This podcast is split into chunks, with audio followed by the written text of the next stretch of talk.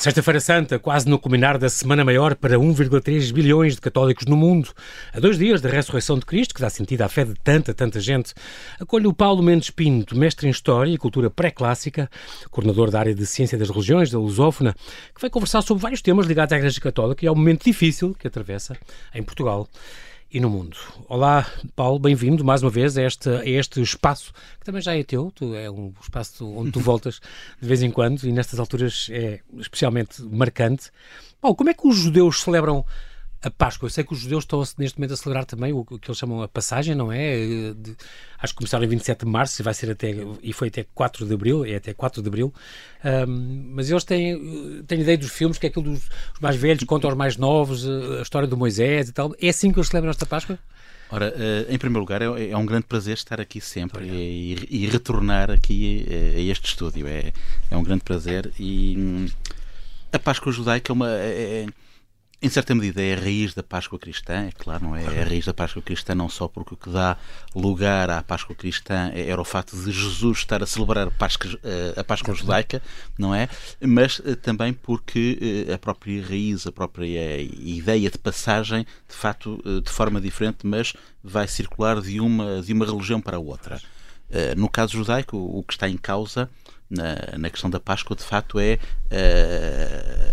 a saída, é? a saída, a libertação uh, do, povo do, povo judaico do, do cativeiro no, no, no, no Egito. Egito, com essa figura central que é Moisés, enfim, toda aquela situação de luta com, com, com o faraó, que nós, na nossa cultura popular, conhecemos muitíssimo bem dos filmes de Hollywood, não é? Exatamente. Que popularizaram toda essa assim, imagética, exatamente, exatamente. não é? Mas em que o fundamental é, de facto, a ideia de passagem, não é? A ideia de passagem que é, uh, ao, mesmo tempo, a ideia de passagem enquanto povo, porque no fundo é a narrativa do Sinai que cria uh, o, povo hebreu enquanto, enquanto povo, enquanto coletivo. Não é se nós formos ao Gênesis bíblico, ou, uh, até à narrativa do Sinai, nós estamos perante claramente uma sociedade tribal, o, o, o chamado tempo dos patriarcas.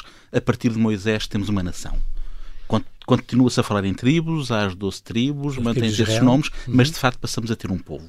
Deixamos de ter tribos e passamos a ter na prática um povo. Portanto, é uma passagem que é uma passagem também de natureza da própria identidade coletiva. Então é, isso, é, uma... é uma, questão de, uma questão identitária também. Exatamente, Tudo é muda. fundamentalmente uma questão identitária. Geográfica também, mas não só isso. Geográfica também, mas é identitária porque esta passagem do, do Egito via Sinai para Canaã é também a passagem que legitima a posse da terra. O, a, a, a Torá tem de forma muito vincada, muito clara, não é nas entrelinhas, a relação direta entre se cumprires, isto é, se o povo cumprir a lei, isto é, a própria Torá, então será legítimo manter a posse da terra. A Torá é o livro, é o, livro, sagrado, dos judeus? Corresponde na prática na Bíblia cristã ao, ao Pentateuco, os ah, cinco primeiros livros da Bíblia. Gênesis, exatamente. O, exatamente, sim, até, ao, até ao Deuteronômio. Sim. É, uh, um, muito bem, então, e na, já para os cristãos, no fundo apropriaram-se desta festa porque Jesus teria sido,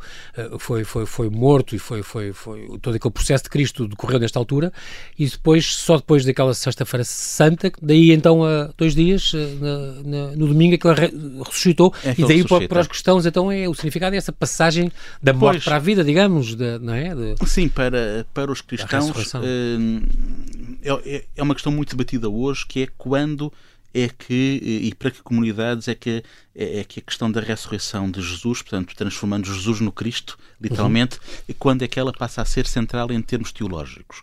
Eh, para Paulo já é, não é? Paulo afirma claramente várias vezes: sem a ressurreição a minha fé não, não tem sentido. sentido Pronto, portanto, para, para Paulo, para as comunidades e paulinas, a, a festa é, mais é, importante. É, é o central. Exatamente. Embora é mais importante o domingo de Páscoa, não é? Exatamente. Mais do que o Natal, por exemplo. E, exato, e dentro das muitas correntes cristãs que haveria ali nos primeiros séculos, é de facto esta é a corrente paulina que vai ser a, chamemos-lhe a vencedora, hum. e, e, e, portanto, sim, a festa da Páscoa é a festa por excelência o cristã, mais que o Natal, não é? O, o, Natal não é que seja uma festividade tardia, mas efetivamente começa a ter algum lugar em termos de calendário litúrgico, século VI, e depois oh, okay. é sobretudo popularizado com, com os franciscanos, já a partir do século XIII. Já é a partir daí, o exatamente, do São Francisco. Exatamente, a partir daí é que no fundo há uma popularização e uma adesão hoje, infelizmente, é uma. Até, é, é, até a comercialização total que é hoje, não é? Exatamente.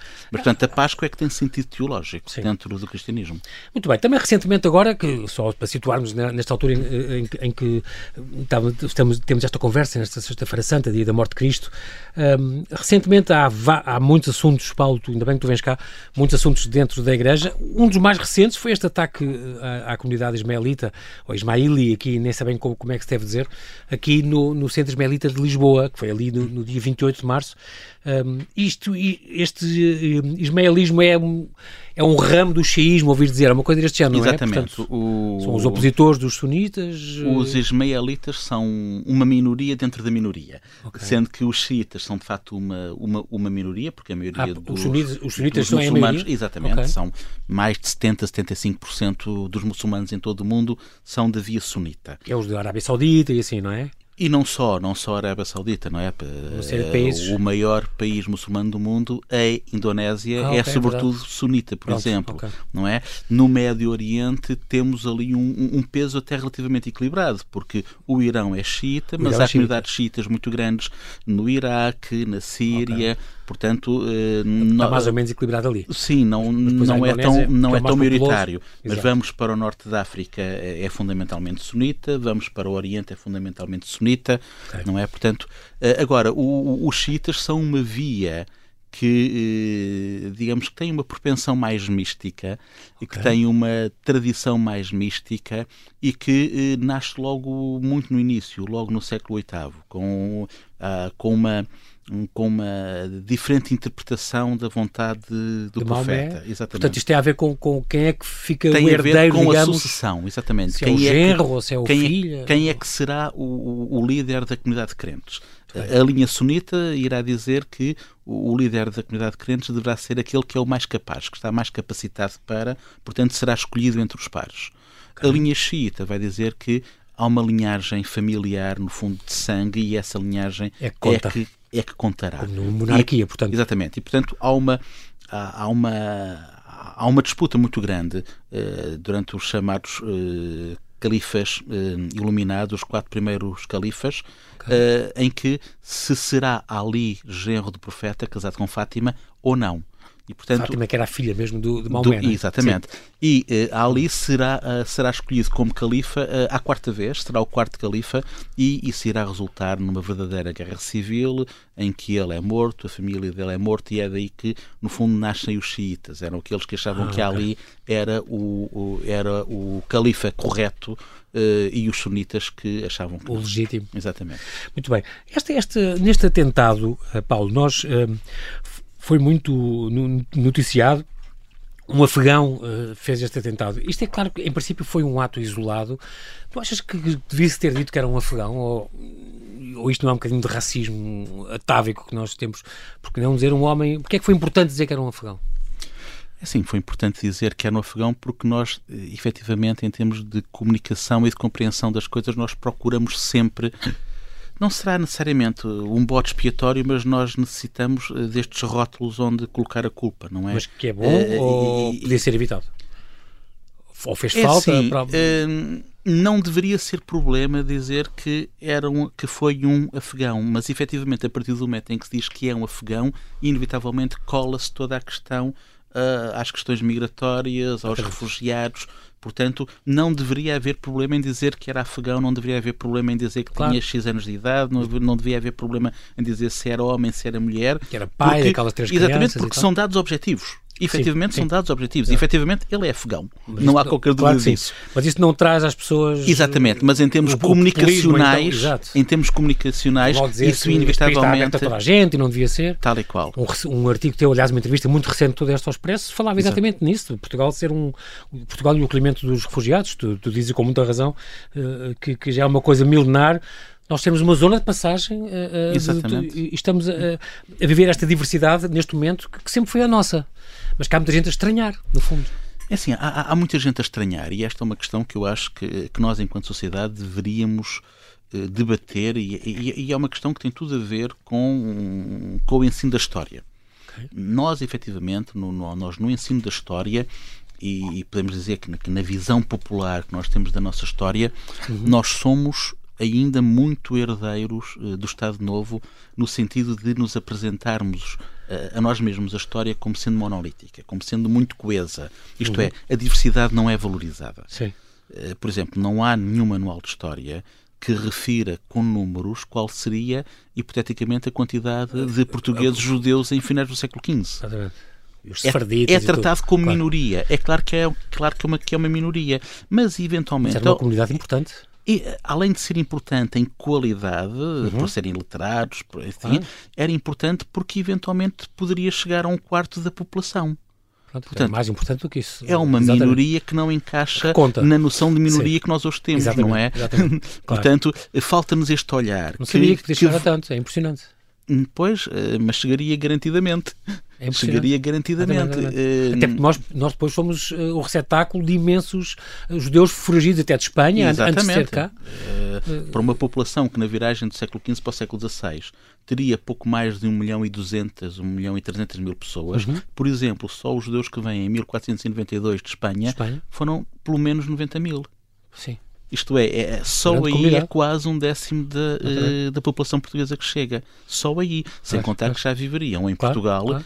muitos mais já judeus do que isso. famosos, não é? entre médicos é? e cientistas, mas, astrónomos. Mas nós temos esta, eh, voltando à questão central, nós temos esta herança, que é fundamentalmente uma herança do Estado Novo, em que efetivamente, e aqui eh, este é um dado que é importante, nós muitas vezes, quando pensamos na, na, na nossa intolerância religiosa, nós olhamos quase exclusivamente para a Inquisição.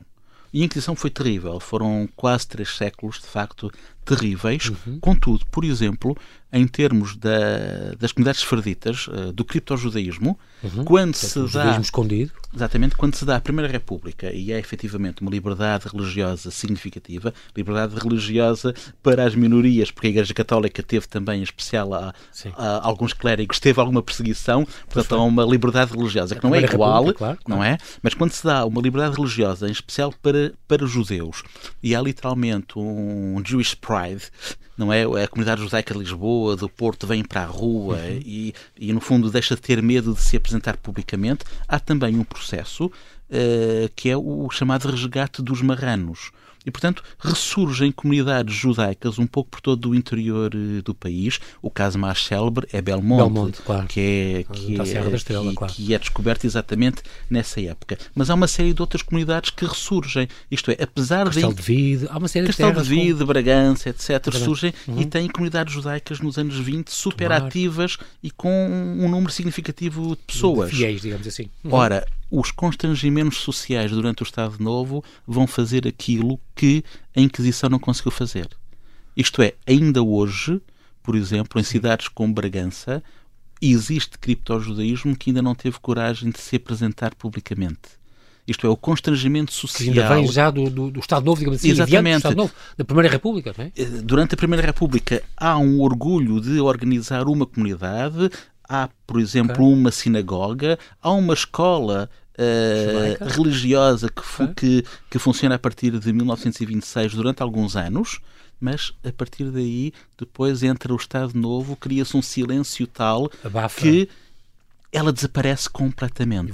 Aquilo que a Inquisição não conseguiu fazer, o Estado, o Estado Novo conseguiu fazer com um constrangimento que não é legal, mas é social. Claro. É o, o, medo público de ser apontado como, não é? E, e, aí nós não temos noção, mas para, eu, eu dou sempre como exemplo desse monolitismo com que nós chegamos aos anos 70 o caso da comunidade islâmica, além da comunidade judaica. Uh, a comunidade islâmica de Lisboa é fundada em finais uh, dos anos 60, 1968 e 69.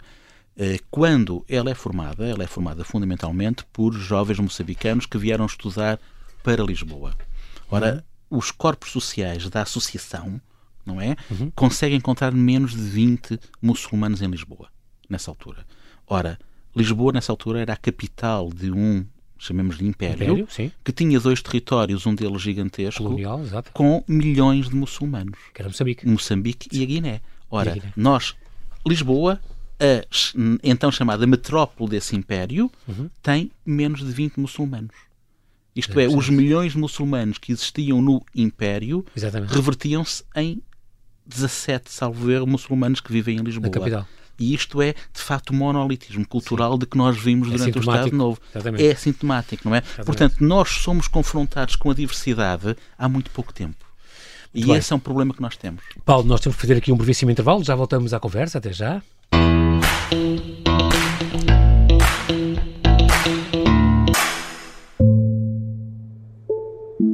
Pensa-se logo desde o primeiro dia. É uma coisa que nunca sai da cabeça do prisioneiro, é fugir. Até que. Há um dia que surge uma ideia. Este é o Sargento na Cela 7. Uma série para ouvir em seis episódios que faz parte dos Podcast Plus do Observador. Para fazer uma chave de um cadeado ideal, que é uma aquelas chaves normais, sem facas, sem limas, sem nada. É preciso ter paciência, é preciso estar preso. Episódio 4. Em fuga pela selva para descer o desnível havia uma liana enorme, não havia outra maneira de descer, encurtar caminho. E quando pôs os pés lá embaixo, o que é que há? Desvistarada, tudo a mexer, a mexer, pareciam centopeias, tudo a mexer, aquele burrinho, tudo, tudo a mexer. António Lobato foi o português que mais tempo esteve em cativeiro na Guerra de África. Sete anos e meio. Pode acompanhar todas as semanas no site do Observador ou nas plataformas de podcast. Um novo episódio a cada terça-feira. Os Podcast Plus do Observador têm o apoio da Onda Automóveis.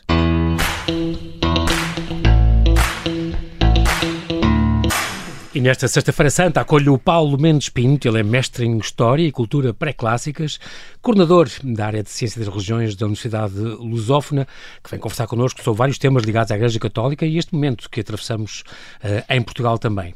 Nós, uh, depois de falarmos um bocadinho destes, destes uh, criptojudaísmo, dos refugiados, uh, vem agora, por exemplo, esta Jornada Mundial da Juventude, de 1 a 6 de agosto, talvez a única dúvida seja a saúde do Papa.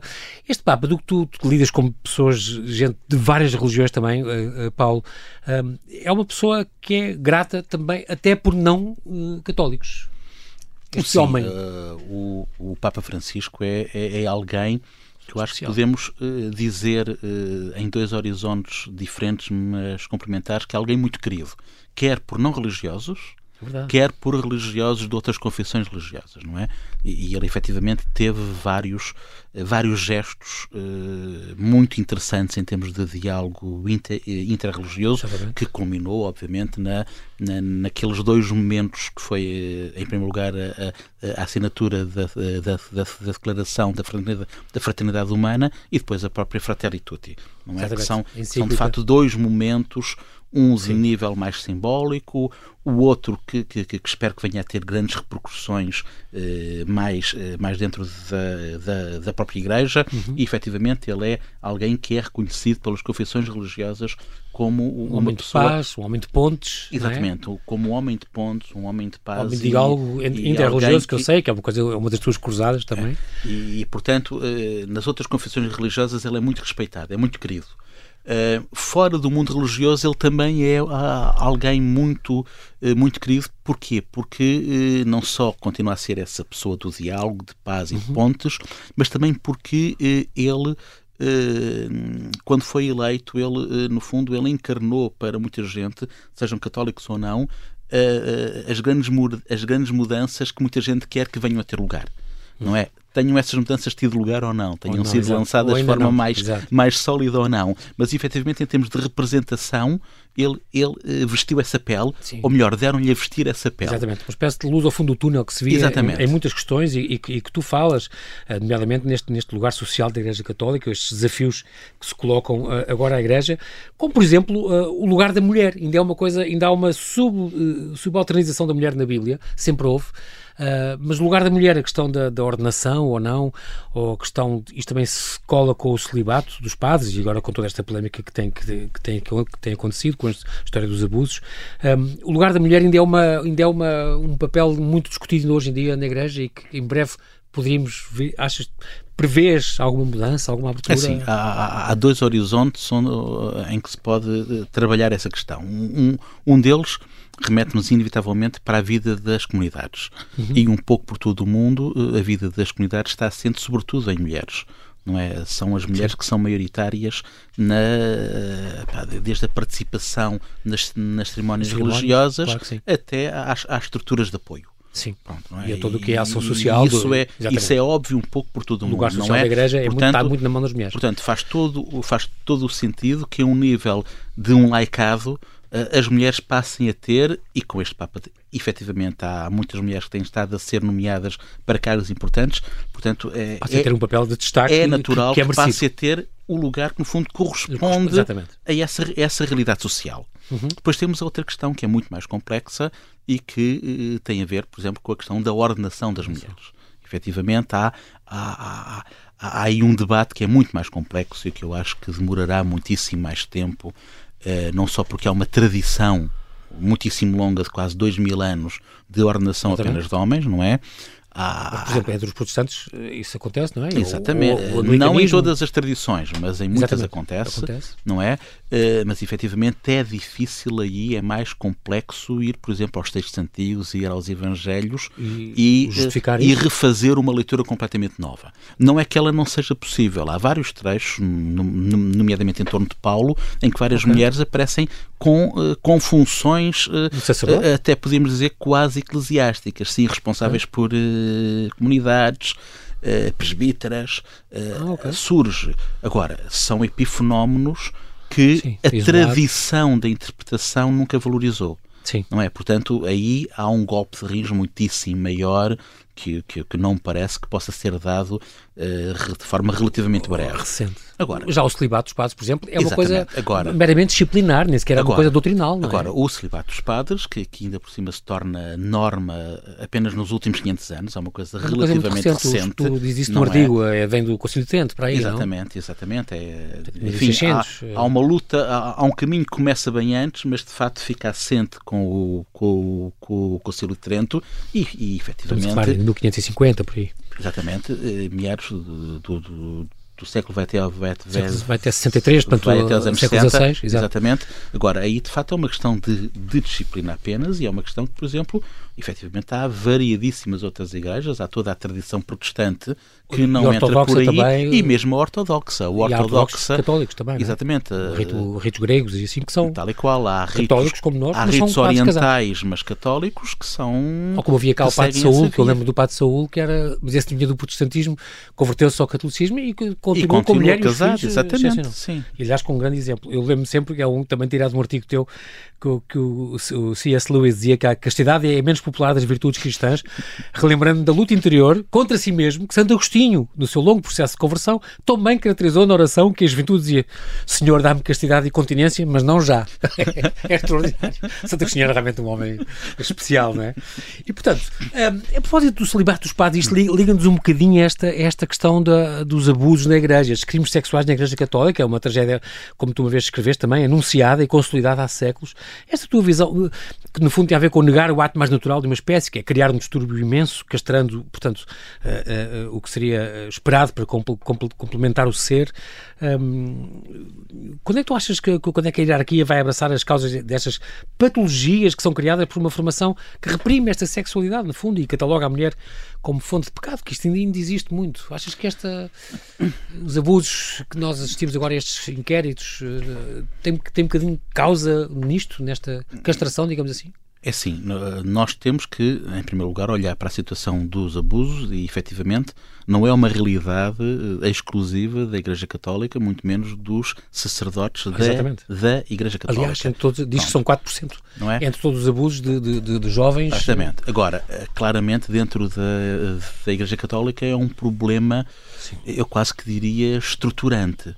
E é um problema estruturante por duas razões. Eh, pelo passado, porque efetivamente Sim, não é uma coisa de como, agora. Como, como eu fiz nesse, nesse artigo que uhum. tu citaste, vamos ao século XVII e na Inquisição já há inúmeros casos na altura chamava-se crimes de, de solicitação, não é? Okay. E, e, que é claramente o, o eco uh, da proibição que vem do Concílio de Trento. Uhum. É?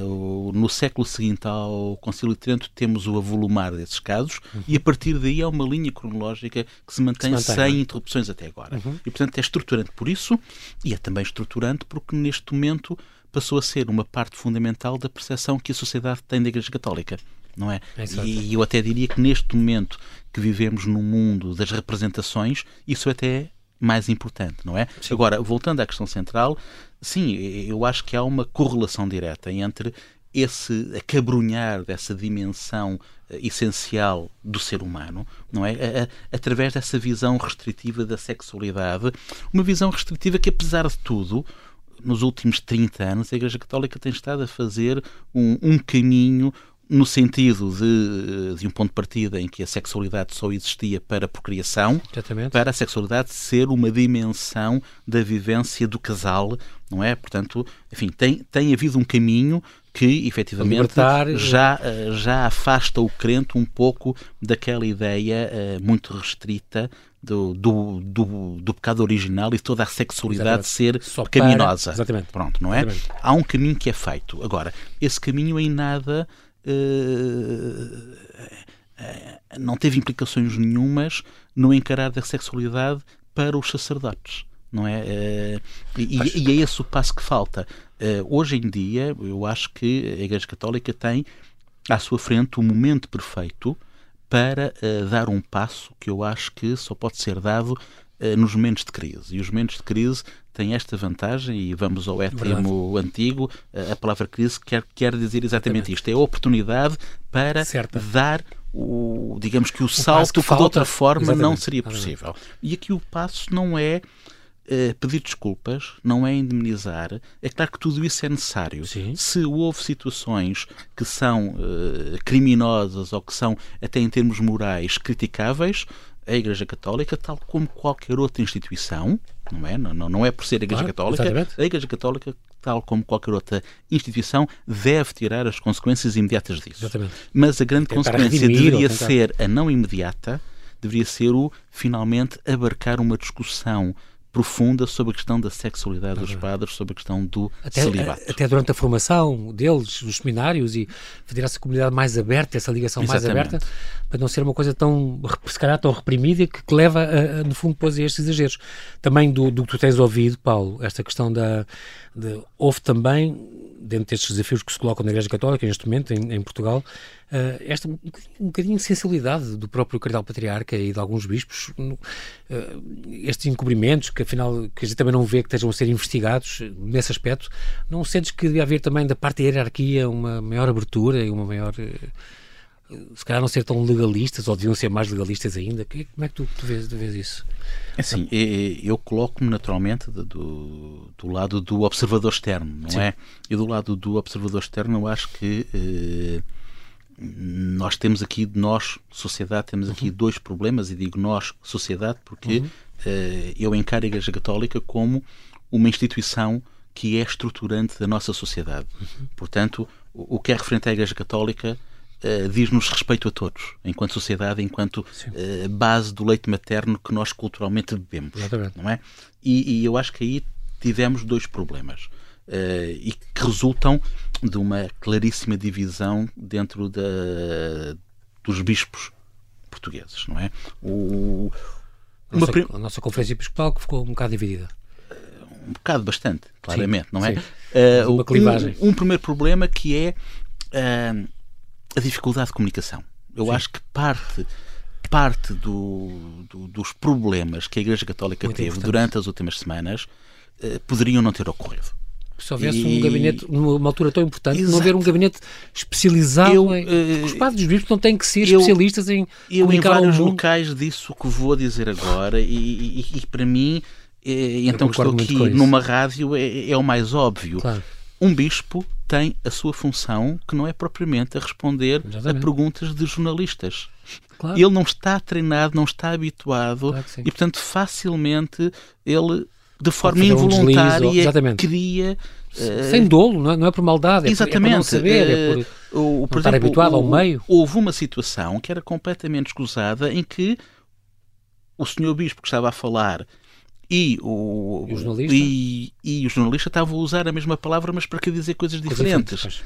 Pronto, é. E portanto, é um exemplo, a Igreja sim. Católica deveria ter dado o passo, e pode dá-lo ainda, deve dá-lo ainda, de ter um gabinete de comunicação, comunicação e de ter alguém. Leigo, a Igreja Católica não, tem leigo, tanta não. gente, a Igreja Católica tem tanta gente boa Exatamente. a comunicar e a pensar, alguém que efetivamente seja um rosto para ir um à frente dos microfones Exatamente. em momentos em que é preciso alguém com serenidade, com discernimento e, acima de tudo, hábito, com as ferramentas para ser confrontado claro e responder de forma correta. Não é? Esta foi, acho eu que foi um dos problemas que era, que era completamente escusado. Era completamente escusado. Era evitável. Depois, o outro problema, de facto, resulta dessa, uh, desse diferente olhar entre uh, de vários setores, em que efetivamente houve, houve um certo. Houve um, houve um não respeitar Uh, com a dignidade que era esperado que fosse respeitado o relatório e as vítimas e, e, no fundo houve um relativizar, houve um empurrar para uma dimensão de legalismo que, eh, que caiu muito mal a grande parte da sociedade e eh, efetivamente tivemos alguns bispos que de forma relativamente rápida passaram por cima disso e fizeram Sim. aquilo que a sociedade esperava que era o afastamento é um afastamento, é provisório. Nem que seja preventivo. É, Exatamente. É preventivo, é claro que está mas é uma ninguém, defesa, mas... quer para a Igreja Católica, claro que quer para o próprio padre que está acusado. É uma defesa para ele claro. também. Até limpar a barra, se for o caso Exatamente. disso, limpar o seu nome. Tal e qual. A sua Portanto, dignidade. Eu falei há bocadinho de jornada, Paulo, e não, não, não, te, não te perguntei sobre esta, esta, esta polémica recente, aquela questão dos altares e dos dinheiros uh, uh, e, do próprio, e do próprio interesse de uma jornada destas. Isso é, é realmente importante.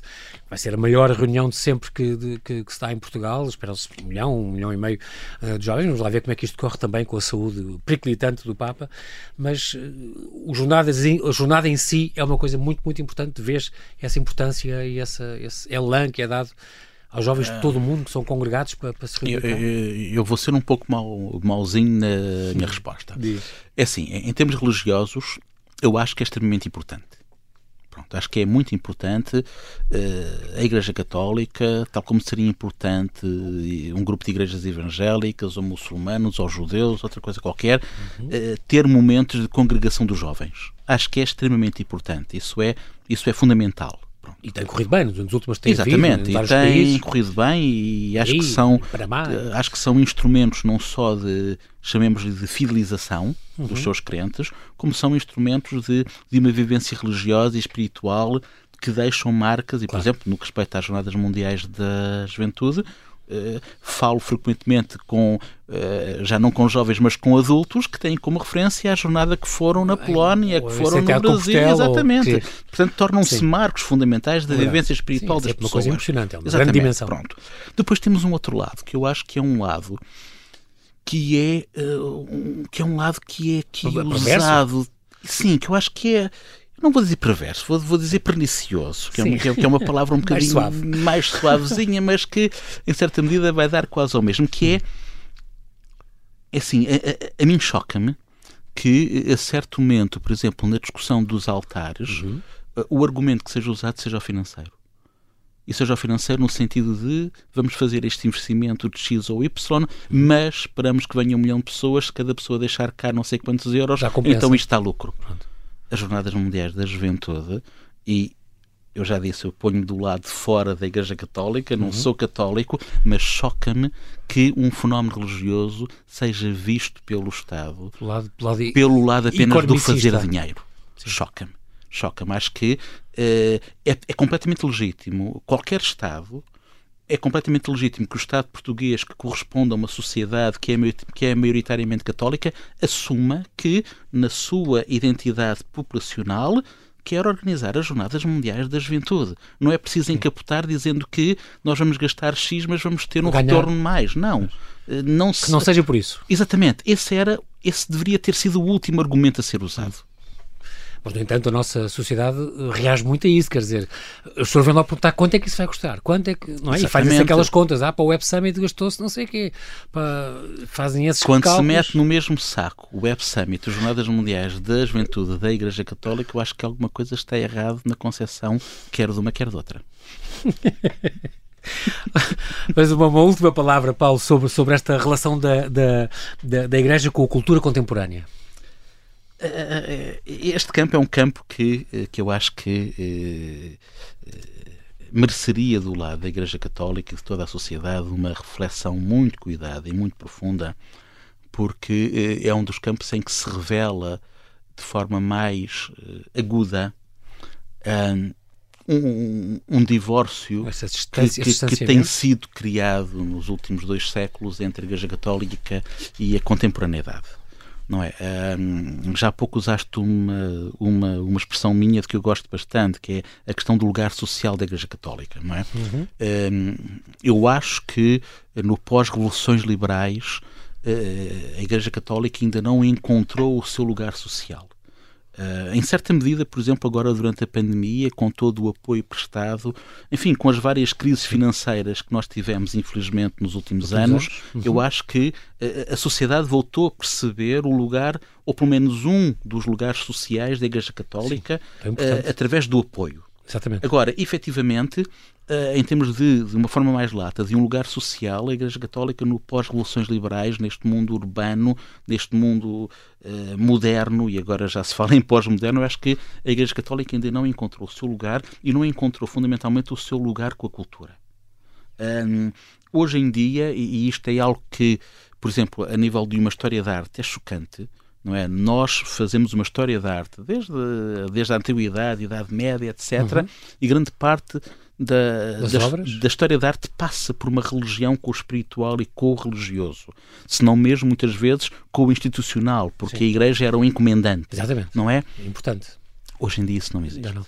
Hoje em dia nós vamos a qualquer eh, grande capital europeia, a uma exposição de arte contemporânea e o religioso uh, ou desapareceu completamente. Ou está relegado a um lugar praticamente ou, secundário. Ou está relegado até muitas vezes a, chamemos-lhe a, a, movimentos tribais, em que o espiritual hum. e o simbólico até é usado, mas já numa linguagem completamente diferente.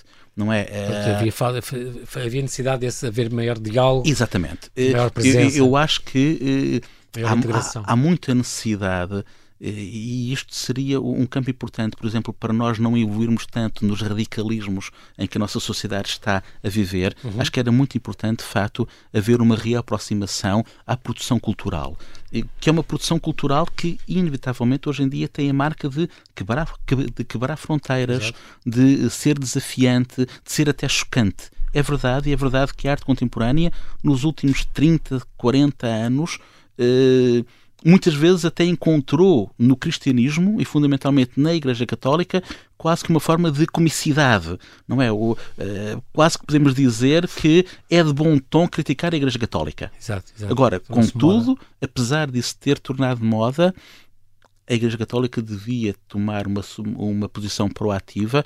O Papa Bento XVI tentou, uhum. tentou. Eu acho que sendo ele muito muito académica em sentido clássico, ele tentou essa aproximação, Exatamente. mas foi uma aproximação com, com, com, uma, com uma distância muito grande, portanto, sem grande eficácia, uhum. não é? Mas ele tentou e ele compreendeu esta necessidade. Fundo, e eu acho que esta necessidade é cada vez maior. Muito bem. Paulo, nós infelizmente o nosso tempo voou, não temos tempo para mais, mas quero-te agradecer muito esta tua disponibilidade em vir aqui, voltarás com certeza, esta, esta tua casa do Observador. Desejo-te uma belíssima Páscoa, muito obrigado pela tua presença. Muito obrigado. Um grande prazer.